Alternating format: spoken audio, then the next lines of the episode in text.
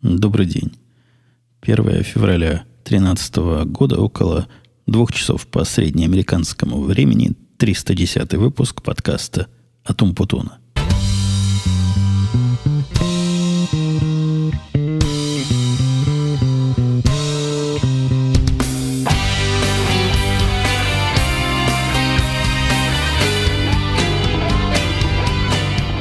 В тот момент, когда вы будете слушать этот подкаст, а, возможно, когда вы будете слушать, вы удивитесь, что это такое со мной случилось. Я болею немножко.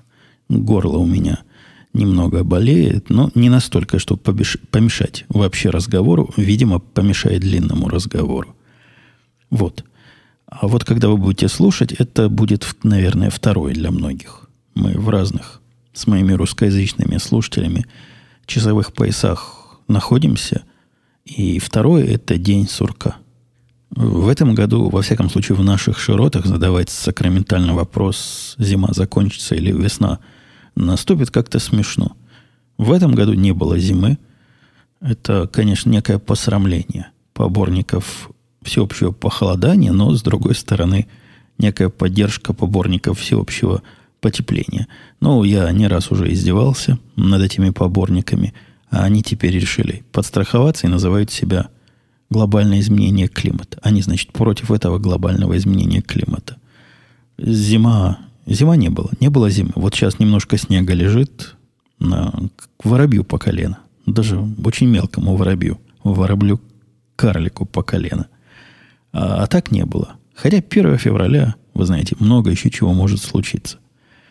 Но пока не похоже. Хотя минус 12 градусов, смотрите, с одной стороны. Действительно, колебания серьезные. Я не вижу ни особого потепления, ни особого похолодания, а вижу какие-то колебания. От плюс 14 до минус 12 за пару дней. Это безобразие какое-то. Я предлагаю замутить новое движение поборников последовательного климата, не колеблющегося климата. Потому что колебания, они самые противные – было бы тепло, было бы хорошо. Было бы холодно, тоже нормально. И когда вот так вот прыгает, явно, явно с этим надо бороться, взявшись всем за руки. Как у меня еженедельный подкаст выходит в хорошую летную погоду по каждой пятнице, так у моей дочки есть процесс еженедельного приготовления еды. Еды для бедных. В школе специально остаются после занятий, занятия там, вы помните, до трех часов – и, по-моему, с 3 до 4 или до 4.30 готовят там группа добровольцев еду для бедных. Ну, еда еще та, я вам доложу. Можете представить вот эти, сколько им, 11-летки, какую еду могут приготовить для, для бедных. Как сказала жена, еда в основном делается из конфет. Я представляю себе этого бедного, голодного, который получает коробку еды, а еда вся сделана из конфет. Но дети там тоже напробуются по самое не могу, поэтому я и подозреваю, что дочка моя так любит на эти мероприятия ходить и всегда возмущается, когда из-за какого-то кружка необходимо пропустить. Мероприятие добровольное. То есть хочешь приходи, хочешь не приходи, но мы вот стараемся. Очень, значит, любим мы еду для бедных из конфет приготовить. Это я на, на тему смотрю. Это такая вводная была для разогрева. На тему я сегодня смотрю, кстати, в, в другом совсем месте, не в том, в котором смотрел последние годы. Похоже, я на это другое место перешел, но я не буду подробности о этих средствах с противным названием продуктивити рассказывать, потому что у меня вот в одном из этих средств написана задача. А раз задача туда написана, значит, сделаю. Выпей обязательно – написать какую-нибудь заметочку или записать специальный подкастик, или оба, хотя не знаю, получится ли хотя бы одно из них, о тех средствах, которые у меня тут вытанцевались за время и стабилизировались, и при помощи чего я добиваюсь вот такой нечеловеческой производительности, записывая и подкасты, делая работу, успевая писать всякие заметки туда-сюда, и остается время на развлечения типа, типа пая и прочих, прочих интересных штук. Это отдельная, да, отдельно стоящая тема. Я частями ее и здесь, конечно, захватывал и о чем-то говорил. Но здесь, мне кажется, стоит написать с картинками и с диаграммами. Хотя я, я знаю себя просто. Я небольшой писатель. Если чего-то надо написать, то это, как правило, укладывается в такой долгий-долгий ящик. Причем ящик глубоко закопанный под землю. Но основное движение моих последних изменений и последних усовершенствований, которые доказали на мне лично свою полезность, это упрощение всего. Я от сложных программ перехожу к простым, от многих программ перехожу к малым, к малому количеству, и от э, таких заковыристых и разухабистых способов обработки перехожу к простым, прямым, как железная дорога. Ну, об этом всем отдельно поговорим. А теперь давайте первая тема, или вторая, или даже третья. Сегодня, видите, темы быстро, быстро летят. Я с больным голосом пытаюсь побыстрее все вам рассказать и пойти выпить что-нибудь горяченького. Еще раз. Может, поможет моему больному горлу. Когда я... да что такое? Совсем голос срывается. Когда я покупал свои микрокомпьютеры, которые Pi называются, о чем я докладывал вам в прошлом или позапрошлом подкасте, был я молод, глуп и вовсе не знал, что этим компьютерам не надо никакое охлаждение.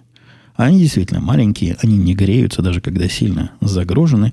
Ну, прочитал я каких-то умников, которые сказали, что обязательно надо наклеить радиатор.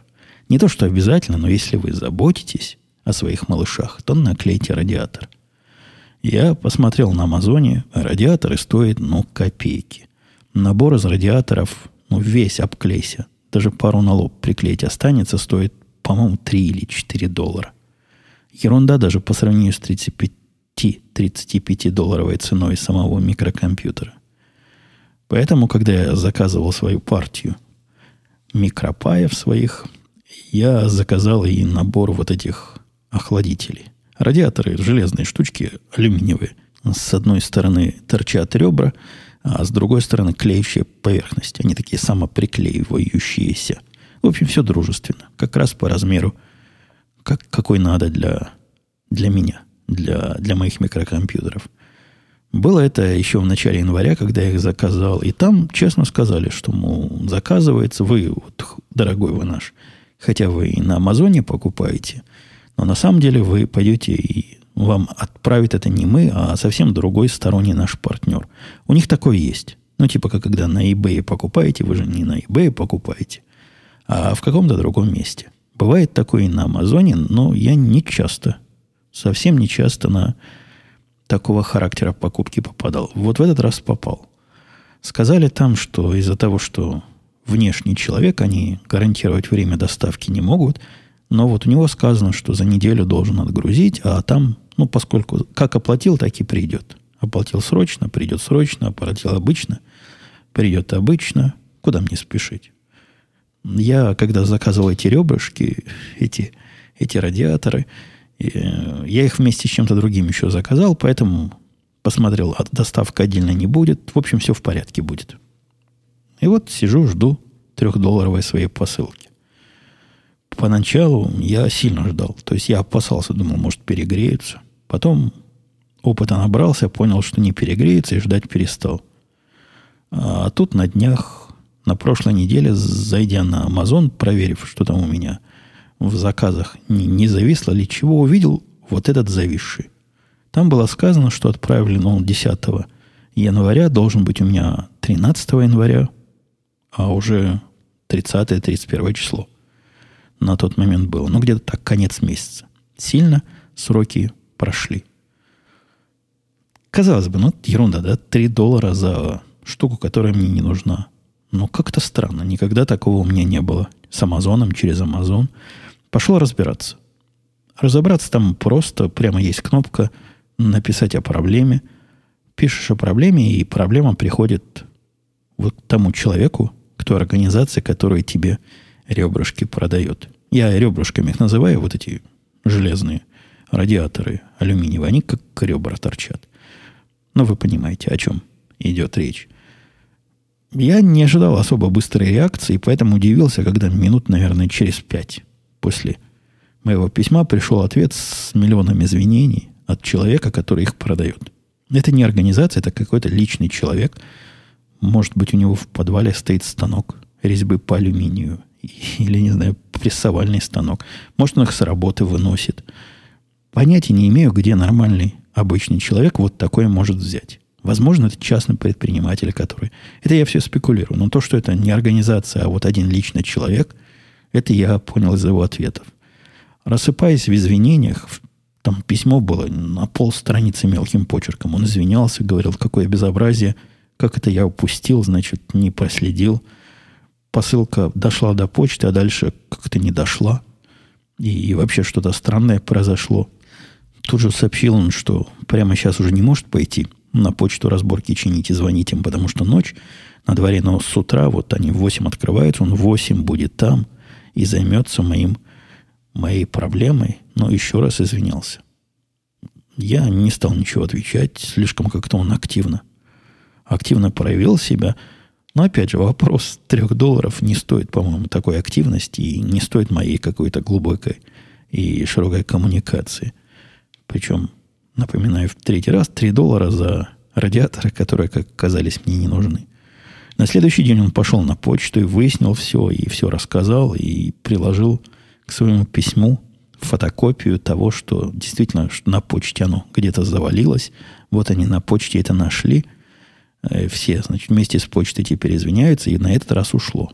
Все доказательства приложены, все номера для Э, отслеживания приложены, так что теперь оно в пути. После того, как он доказал мне, что все в пути, все в порядке, написал мне еще одно длинное, пронзительное такое письмо, где практически про свою жизнь вот в, в трех абзацах, в четырех, в трех страницах и многих абзацах рассказал про свою жизнь. А оказалось, что мы с ним земляки. А оказалось, что он до 80-го года жил на Первиле – все я про него знаю, что он и в армии где служил. Я не знаю, то ли он поговорить так любит с незнакомцами, то ли вопрос, я подозреваю, вопрос репутации важен. Я не нашел, где можно ему улучшить или ухудшить репутацию. Я и задачи такой перед собой не ставил, и цели такой у меня не было. Но предполагаю, что если это как на eBay, где репутация продавца важна, может быть и на Амазоне как-то важна, может быть он пытается объяснить мне, вот как человек человеку, что не надо на него, да я не собирался на него жаловаться. Я ему в конце написал, все в порядке, мол, жду, мол, мы, мы cool, мы, мы, мы, мы друзья, буду и дальше покупать ребрышки, если понадобится. Вот такое какое-то необычное и активное внимание к проблемам, трехдолларовым проблемам со стороны поставщика.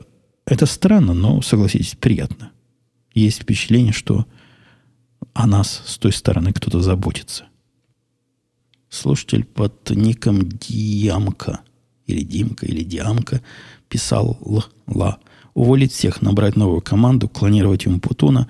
Давайте подробности, уже очень интересно. Писал Ла-Ла, он или она.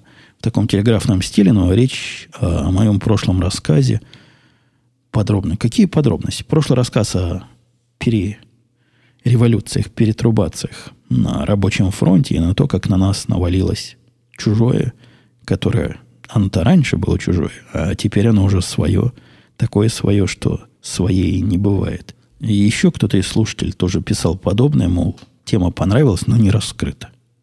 Как же мы ее раскроем, когда история не из головы? Я не могу ее раскрыть, она вот сейчас вот такая вся текущая, она проистекает сейчас – пока она не закончится, раскрыть ее до конца не получится. Происходят, да, подвижки. Подвижки вполне ожидаемые, а именно собрал, собрало начальство, опять же, после того, как решение было принято, что пришли не ниндзя-черепашки, а вот кто на помощь приходит всегда. Чип, Чип Дейл. Чип и Дейл.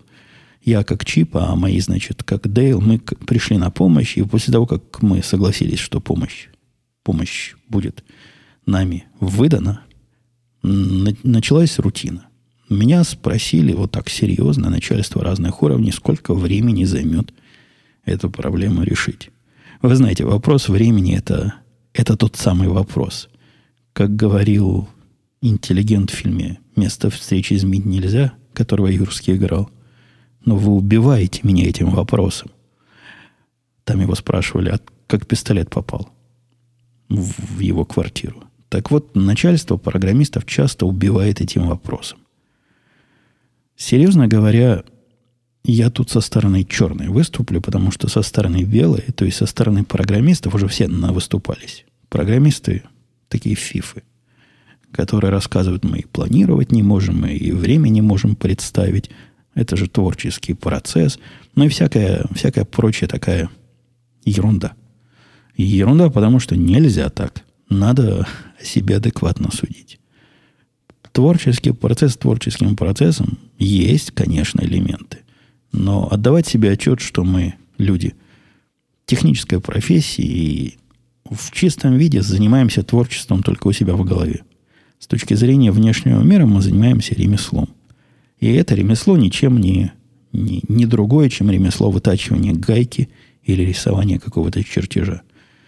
С точки зрения внешнего мира, и это вполне обоснованная точка зрения, мы ремесленники. Ну, может, чуть другие, не такие. Какие-то странные, но ремесленники, а вовсе не художники, как мы, программисты, любим себя считать. И поэтому, как всякий ремесленник, уважающий свое ремесло и свой цех, мы должны уметь сказать что-то обоснованное, когда нас спрашивают о сроках.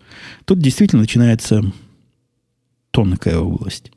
Когда ко мне приходит начальство и говорит, вот ты взялся за задачу, сколько надо людей и сколько это все будет делаться. Да, ответ на этот вопрос не, не прост, на первый взгляд. Он еще сложнее на второй и третий взгляд. Есть несколько школ, которые, которые помогают вам, несколько методик, которые помогают вам более-менее обоснованно сказать всем, кто участвует в этом деле, за исключением большого самого начальства, но и, к сожалению, заказчиков, процесс этот выглядит как детерминированный. На деле он не такой детерминированный, хотя не настолько уж все в потолок плюется. С большой степенью вероятности о тех частях, которые я более-менее представляю, как работает, я могу оценить усилия с точностью ну, в два раза. То есть, если я говорю неделю, если я думаю неделю, то я, скорее всего, скажу две недели. Ну, чтобы этот двухкратный разброс туда вложить. С большими сроками, если проект совсем большой, ну, там действительно на весь проект практически невозможно сразу сказать, сколько это будет длиться. Необходимо бить на мелкие части и вот таким вот путем. Это первый способ, если я понимаю, чего мне надо, чего от меня хотят – если то самое, что называется бизнес-логика, мне понятна или она где-то описана, тогда прогнозы любой грамотный специалист, и я в том числе, могу дать и за себя, и за своих орлов. В ситуации, когда требования либо расплывчатые, либо бизнес-требования, либо плохо сконфи... саргументированы, плохо описаны и, и чувствуется, и видно, что могут в процессе поменяться – Тут надо, конечно, с большой осторожностью. Практически у того, от кого требуют, от меня, у кого требуют сказать ответ, ну, прямо говоря, нет никакого пути сказать правильный ответ, потому что недостаточно входной информации. В этом случае можно давать только такие плевательские в потолок э, предположения. Но, опять же, они могут быть той или иной степени точности, основываясь на прошлом опыте, основываясь на знакомстве с человеком, который тебе эти требования приносил, основываясь на истории, как часто эти требования меняются, основываясь на знании внешнего мира и общей логики. Здесь важно сразу поставить вот эту точку, что жирную такую точку, жирный даже знак восклицания, что при той информации, которую тебе выдали, невозможно гарантированно и определенно дать какие-то сроки. Поэтому здесь можно только говорить о приблизительных сроках. Скорее всего, я говорю, или видимо, мы сможем этот, эту часть сделать за месяц. Видимо, эту часть за неделю. Видимо, на эту часть пойдет. И это, видимо, все прекрасно, пока оно работает между теми людьми, которые начинали разговор в начале. К сожалению, в больших организациях и в любых плановых процессах это, видимо, вот эта часть, она постепенно в кавычки попадает, а потом просто пропадает. Так и я наблюдал вот этот самый процесс, за который я ратую, процесс, чтобы программисты давали обоснованные estimates, обоснованные предположения времени окончания проекта вот этот проект размылся. В самом начале, когда эти сроки, простите, размылись, в самом начале, когда я свои предположения плюя в потолок. И 33 раза говоря, что я плюю в потолок, что данных, но реально недостаточно, при том, что я разбил на мелкие задачи, как мог, и выделил из этих мелких задач те, которые с большим знаком вопроса, объяснив, что пока на вопросы не будут ответов, срок может быть от одной недели до двух месяцев на это. В результате все это как-то сложилось, и оптимистический прогноз получился, что 8 марта мы можем выкатить систему, у которой кодирование будет завершено. Под это дело я еще выбил еще полтора месяца на тестирование системы, что является, собственно, еще одним приемчиком, который грамотные программисты и грамотные менеджеры тоже не, не применут прибежать к нему. В общем, используют этот приемчик. Потому что в системе, которую я определяю как завершенную, где кодирование завершено, это означает, я уже и проверил. То есть, по большому счету, вот эти самые полтора месяца, что будут, это время, такой резервная подушка. И еще на полтора месяца, где можно чего-то починить, что поломали, и чего-то улучшить, или чего-то дописать, что не дописали.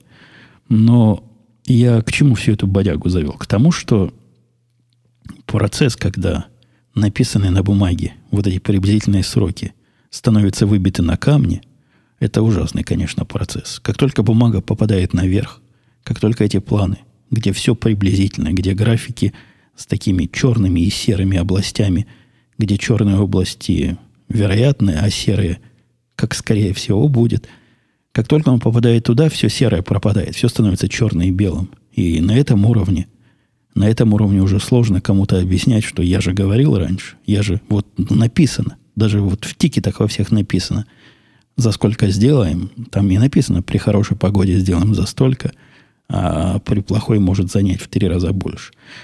Но, тем не менее, все это, все это решаемые проблемы. Все эти проблемы решаемы, если люди в коллективе и в организации или в группе на одну цель работают. И в нашем случае я прекрасно понимаю, что 8 марта, скорее всего, срок нереальный. Он сложился при помощи формулы, элементы которой не, недостоверны. Но результат, соответственно, тоже. Хотя вот такой красивый Международный женский день, он будет вряд ли достижим. Но с третьей стороны, мы опять же понимаем, что устраивать дикие гонки, чтобы к 8 марта вот сделать кровь из носа – Внешний мир нас не заставляет. Внешний мир нас заставляет это сделать к определенному сроку, когда произойдет некое физическое изменение, после которого старое перестанет работать, и поэтому новое должно быть. Это изменение где-то в конце июля. И опять же, в конце июля, если погода будет летной, если другие группы успеют там свое все сделать, что я так слабо верю, потому что они тоже, тоже пишут такие сроки, которые черно-серые и которые наверняка хуже моих. То есть, реально глядя, до конца года эта бодяга вполне может длиться, если надо. Уж при таких сроках, ну, сложность системы не настолько велика, чтобы мы не сделали до лета, ну или в худшем случае до конца года. Короче, можно, можно придумывать сроки, можно представлять, когда вы примерно это закончите, хотя, конечно, бывает у этой палки три конца. Как-то я завис на, на теме вот этой Потому что совещаний много, вы поймите меня. Оно у меня на языке, у меня на голове. Возможно, я вас перегрузил своими организационно-логистическими проблемами, но они у меня во голове угла стояли последнюю неделю. Давайте совсем про другое. Меня иногда спрашивают про чтение. Я никогда на этот вопрос не отвечаю. Потому что я ну, тоже я отвечал, почему я не отвечаю. Мне чтение кажется каким-то личным, о чем советов давать трудно – когда меня спрашивают, вот ваша любимая книга, ваш любимый писатель. Нет, ну, нельзя так. Ну, какая? Какая в этом суть? Это что-то такое личное. Это как еще спросить, какую вы музыку слушаете. Ерунда какая-то. Но вот тут мне на прошедшей неделе попались две книги, о которых не могу умолчать. И иногда, если книги попадаются вдруг из ряда вон, которые как-то ударяют, я позволяю себе пойти поперек своих же правил.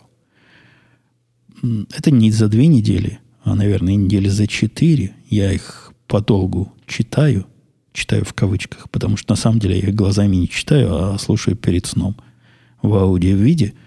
Слушаю, пока не засну. Потому и надолго хватает. То есть самое дольшее, что я могу послушать, пока не засну, это минут 40. Ну, представьте, 40 минут на много-много кусков можно разбить. Две книги попались мне, и первая, даже удивительно, что раньше я о ней ничего не знал, потому что писателя Лема я читал много и в детстве, и в молодости, и во взрослом виде перечитывал, который Станислав. А вот произведение «Возвращение со звезд», которое вдруг мне случайно попалось на уши, прошло мимо моих ушей. Не знаю почему. Может быть, оно не так популярно среди ценителей, но как-то не попадалось. Ну, такая вот Такая вот странность. Я послушал эту книгу с большим удовольствием, хотя она такая не совсем типично лемовская. Хотя, может быть, и типично. Нет, не типично. В ней минимум действий и минимум событий происходит, но она настолько атмосферная и настолько э, пронзительная, вот я искал слово, как ее назвать, что не можешь оторваться слуш... я ее слушал и не мог заснуть, по-моему, до 6 утра, вот пока, когда я ложился спать в 3. И часа по 3 не мог себя заставить отключить, слушал и слушал и слушал. Прослушал ее довольно быстро. Конечно, я вам содержание рассказывать не буду, ну, не о том. Но степень передачи вот этого ощущения все пропало, ощущение все другое, ощущение все, все не такое, а я, а я как надо. Я, я даже не знаю, как вам это передать в школах бы это называли, наверное, Базаров лишний человек. Вот что-то в этом роде, но передано с такой силой и с такой пронзительной четкостью, что ну, мастер, Лем мастер. И слушать, и читать, наверное. Слушать это было огромное удовольствие. Читать, я подозреваю, будет удовольствие не меньше. Вторая книга относится к разряду тех, на которые я и не замахивался. У меня никогда не шли японские писатели. Как-то мы с ними головами по-другому. Вот у них японские головы, у меня не японская, и мне это мешало. Я пытался в разных переводах читать разных писателей, самых классических и, и до самых попсовых, популярных, и не шло. Вот не идет. Не, не идет каменный цветок. Попался на глаза, опять же, на те же самые уши произведения, которое называется 1Q84 известного – ну, из более-менее современных японца Мураками, я думаю, слыхали такого. Тоже из тех произведений, от которых трудно оторваться. Явно ощущается вот это ну, моя проблема, вот языковая проблема. Мне в произведении важны слова. Мне важна не только линия повествования, мне важна музыка слов. Вот с музыкой там, там какая-то не наша музыка. Там не та музыка. Я не знаю, связано ли это с переводом – или связано с чем-то другим, но какая-то музыка, несомненно, есть, и я к ней даже привык и даже подсел. Повествование и суть, и вся, видимо, философия, которую автор пытался за этим показать, этим всем показать, она тоже настолько не такая, что, что аж ух. И произведение весьма необычное. Весьма странное такое нестандартное, неоднозначное, но от него трудно оторваться. Нет занимательности сюжета. Опять же, это не, нечто, что-то такое, что опаньки. И, и убивают там 500 человек на 30 страницах. Или какой-то активный... Не, это не Джек Бауэр вам ходит и всех мочит в, каждом, в каждой серии по 10 жертв. Триллерской такой основы, триллерной основы тоже нет, хотя есть разные загадки, там и сям камешки в сторону этих загадок разбросаны. Но увлекательность чтения велика. Я вам советую, найдите, вот так и пишется 1Q84, попробуйте. Может, и у вас. Японцы пойдут, как пошли у меня. Завершение или продолжение, хотя я надеюсь, завершение сантехнической истории. Помните, мужики чинили трубу, приходили опять, чинили, приходили опять. Ничего они не починили, пока, наконец, в доме не нашелся тот самый сантехник, который сантехник Сан. Это вы ошибаетесь. Вы думаете, я опять буду себя нахваливать и бить кулаком в грудь и говорить, вот я и сантехник крутой, и еще программу умею писать, и людьми руководить, и подкасты по вечерам записывать. Ничего подобного. Лучшая моя половина оказалась специалистом по трубе. По одной конкретной этой трубе залезла на чердак, произвела обследование на слух, нашла то место на слух, в котором все капает. Я подходил с научным подходом. Взял линейку, там померил, сам померил, чтобы найти точку. В этой точке, которую я математически точно вычислил, которая соответствовала протеканию, никаких следов протекания в трубе и вокруг трубы не было. Жена во все эти научные штуки не верит. Она на слух. И нашла на слух где-то в стороне от того места, но, видимо, оно так стекало боком, не знаю то, то самое, где капает. Поступила по-нашему, по-женски. Пошла в магазин и купила такую пластиковую, не пластиковую, а жестяную штукенцию, в которой пекут э, пироги. Глубокий такой поддон. Пласт... Почему же пластиковый? Алюминиевый. Алюминиевой жести. Который, вот если рассчитать скорость капания воды и поддон, который она в эту трубу подставила – ну, там дырку найти невозможно. Труба трубой, не, без дырки. И так вот, по моим расчетам, этой емкости хватит, ну, если не на годы, то на долгие-долгие, минимум месяцев шесть. Трудно, конечно, точно рассчитать, потому что скорость истекания воды я не вижу, но после первых помывочных э, запусков мы, мы увидели там воды чуть-чуть, буквально несколько капелек на дне. Так что вот такая изобретательная супруга оказалась. Потом сильно ругалась. Говорит, не женское это дело. Лазить по стекловате. Там все это еще в такой э, обернуто... Я даже не знаю, как это правильно называется. Такой рулон специально стекловатый, чтобы труба эта не охлаждалась. Она практически на чердаке, который неотапливаемый, проходит. И, понятно, конденсация может быть, поэтому вот в виде утеплителя такой рулон стекловатый. Ну, ничего, научилась. Теперь в доме есть свой собственный сантехник. Не надо больше этих гнусных мужиков вызывать. Вообще, я не знаю, заметили вы или нет, но у меня между первой и второй где-то в процессе рассказа был длинный-длинный перерыв. Перерыв был вызван, с одной стороны, на работе вдруг затеяли срочное совещание. Опять, опять, да, вот про эту самую тему. Про ту самую, которая у нас появилась в прошлый раз – а после совещания, в процессе даже совещания, у меня начал пищать UPS, которому, конечно, уже 7 лет в обед, не 7, 4 года, может 5.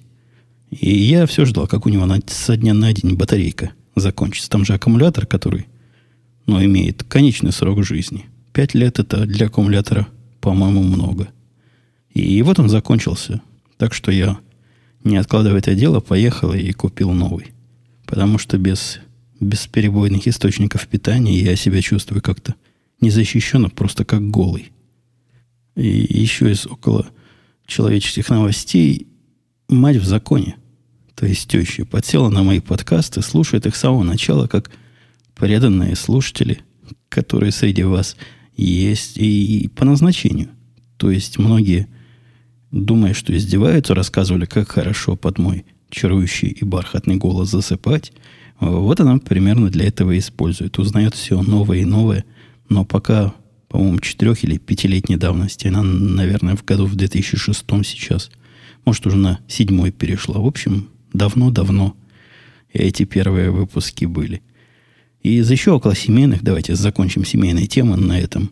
Я рассмотрел, глядя за своей дочкой, я пытаюсь сформулировать, что же я рассмотрел – я рассмотрел вот это новое поколение молодое, 10, 11, 12-летних, и понял, для кого Инстаграм. Инстаграм, ну, знают решительно все. Сервис, который как Твиттер, только там вместо картинок, вместо слов картинки.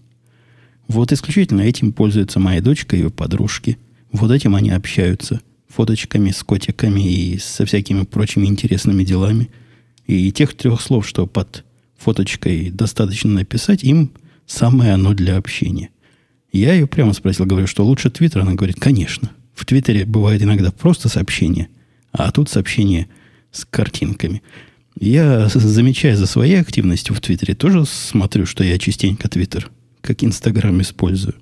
Да, и многие, кто у меня в ленте, там либо сообщение с ссылкой, либо сообщение с картинкой. Так что где-то все эти прямые все-таки пересекаются. Кстати, отвечая на вопрос, который у меня тут куда пришел, форум Spring, по-моему, почему я жалуюсь, что книжки не читаю.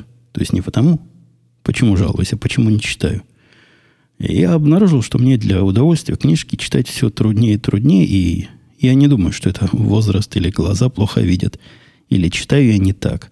Нет, просто мне по работе приходится столько книжек читать. Вот недели наверное, даже после прошлого подкаста мне пришлось проштудировать. Не просто прочитать, а, знаете, вдумчиво так, когда читаешь, делаешь сноски, куда ты это записываешь потом. То есть проработать, что второй раз к этому не возвращаться. Серьезную такую книгу. Я не знаю в напечатанном виде, сколько бы страниц было, но на iPad, по-моему, в iBook я ее читал, там 600 страниц. Да-да, страницы, конечно, не те. Но как ни крути, наверное, страниц 300 там честных будет, что, в общем, дофига. А мне надо было прочитать это дело желательно за день. За день я самое главное прочитал, а во второй день уже дочитывал всякие аппендиксы. Не так важные. Согласитесь, после проработки вот этих 500 страниц, потом на печатный текст под дулом пистолета только захочется посмотреть. И в этом смысле, да, в этом смысле аудиокниги спасают. Давайте к темам наших слушателей, которых, кстати, не так много таких тем и вопросов, на которые можно было бы ответить. Но не страшно. Времени мы уже и так немало потратили. Не потратили. Насладились в течение этого времени немало. Слушатель Optic Club писал, Умпутун раньше ругался на жалобы слушателей из-за запаздываний новых записей. А теперь вот наоборот жалуются на их отсутствие. Где-то тут Шредингер покопался. Это не вопрос. Замечание, но не в бровь, а в глаз, действительно. Какой я весь непредсказуемый. То на это ругаюсь, то на то. Дмитро спрашивал, Умпутун, скажите, пожалуйста, в ваших краях обращают внимание на letter при приеме на работу? Или сразу выбрасывают? Опять вопрос. Про всю Америку я не могу сказать. Я могу сказать про свой конкретный опыт и тех людей, которые вокруг меня принимают на работу – и если речь идет о непроизводительном секторе, э, около компьютерных специалистов, ну, различные менеджеры проектов, менеджеры продуктов, люди на поддержку и люди на продажу, насколько я знаю, там почему-то на все формальности смотрят серьезно и сурово. Действительно, должен быть cover letter. Ну, вот это первый лист, на котором всякий бред написан. Дорогой ты мой, я знаю, какая твоя фирма хорошая, и хочу к тебе поступить, и я такой молодец и красавец, вот тебе мое резюме, что прочел. Взгляд, на мой взгляд, совершенно излишняя штука, и я не помню, чтобы в каких-то других странах, где я посылал в свое время резюме, такая концепция существовала. Совершенно точно, когда я устраивался, ну, давно это, конечно, было, в прошлом веке – на работу в Израиле ничего такого никто никуда не прикладывал. И я не уверен, что... Да я уверен, что ни в одном из э, резюме, которые мне приходили, а я там ну, действительно сотни людей через меня прошли. Я набирал много, часто и очень придирчиво. И я не помню ни одного вот такого сопроводительного письма. Здесь, да, здесь положено. И всем технические специалисты, что я знаю, они отрывают его и откладывают. Выбрасывать не знаешь, выбрасывают, но ну, что там может быть полезного? Кому оно надо? Собственно, и ценность самого резюме, она тоже такая сомнительная. В современных условиях аж вот этой бумажки, ну, грош ей цена, шпаргалки этой. Егор писал. Привет, Умпутун, слушаю тебя с 2008 года. Приятно слышать, что подкасты будут выходить чаще. Это где я такой сказал? Не помню. Как чаще? Куда уж чаще? Раз в неделю мы выходим. Это наша частота. Наверное, не реже, чем раз в неделю, хотел сказать Егор, и вот ему это постоянство приятно. Если позволишь, пишет дальше он, задам тебе пару вопросов. У нас тут был юбилей Высоцкого. Вот хотел узнать, как ты относишься к творчеству этого выдающегося представителя твоей доисторической родины. Видел ли тот самый фильм о нем? Давайте с конца начнем. Тот самый фильм о нем, про Высоцкого, видел, мне он не понравился, семье нашей не понравился, по-моему, где-то в подкастах я его уже обругивал. Ерунда какая-то, какую-то мумию слепили.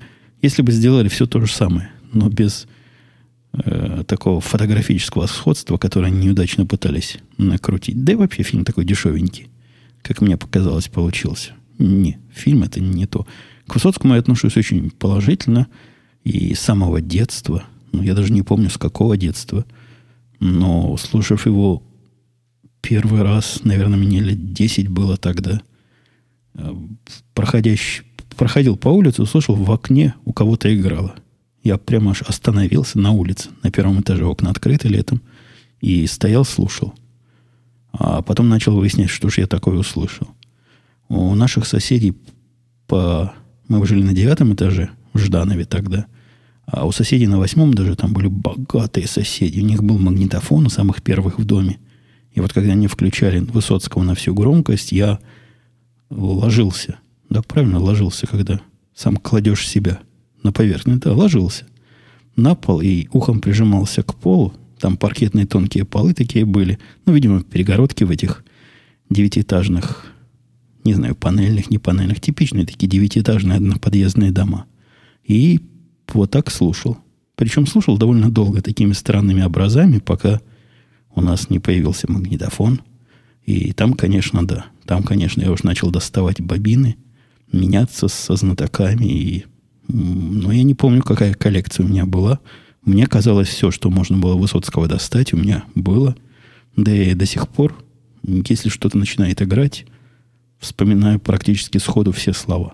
То есть столько слушал, что выучил на язык. А песен там много, штук 600, по-моему. И не скажу, что каждую уже вспомни, нет. Но многие все еще вспомню. Так что вполне и вполне разделяю ваше отношение, дорогой Егор. Уволить всех, писал Диамка. Набрать новую команду, восклицательный знак. Клонировать Умпутуна и поставить им лидом. Давай подробности, уже очень интересно. Ну, какие подробности? Процесс идет.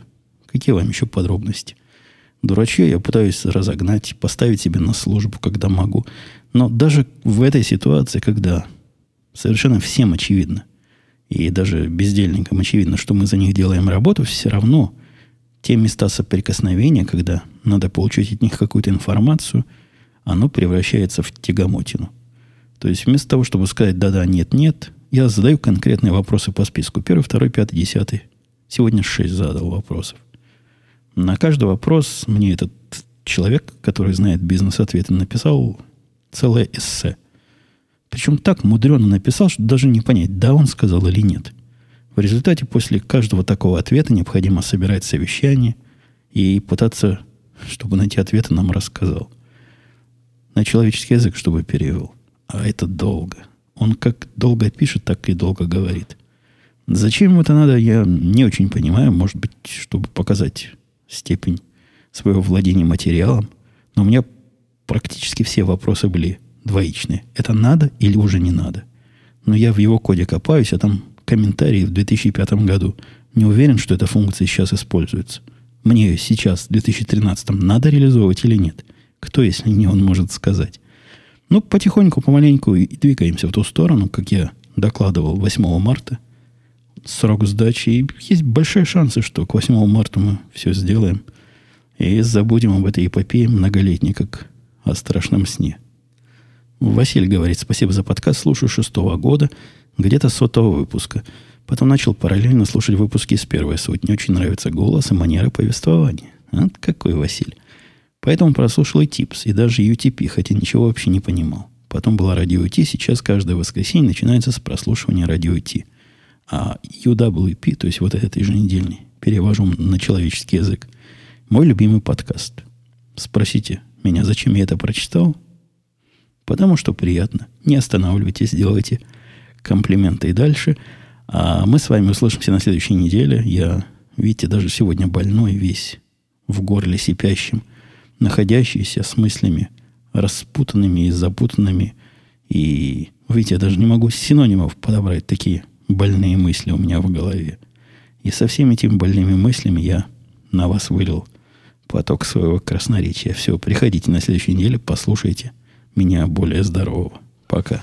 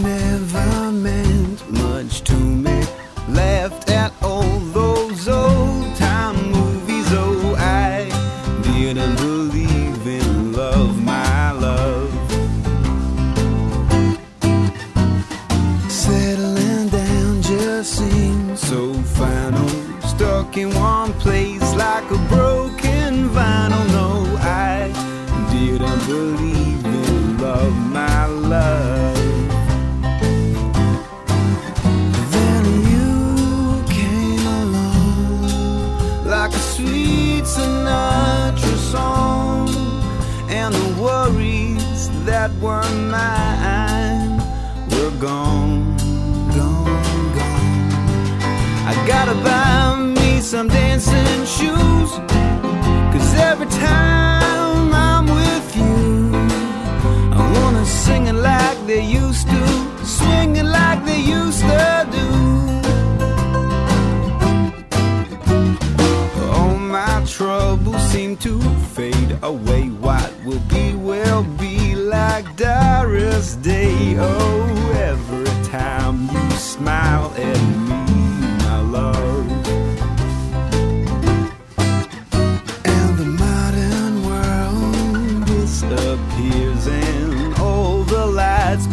chandeliers. Oh, every time you smile.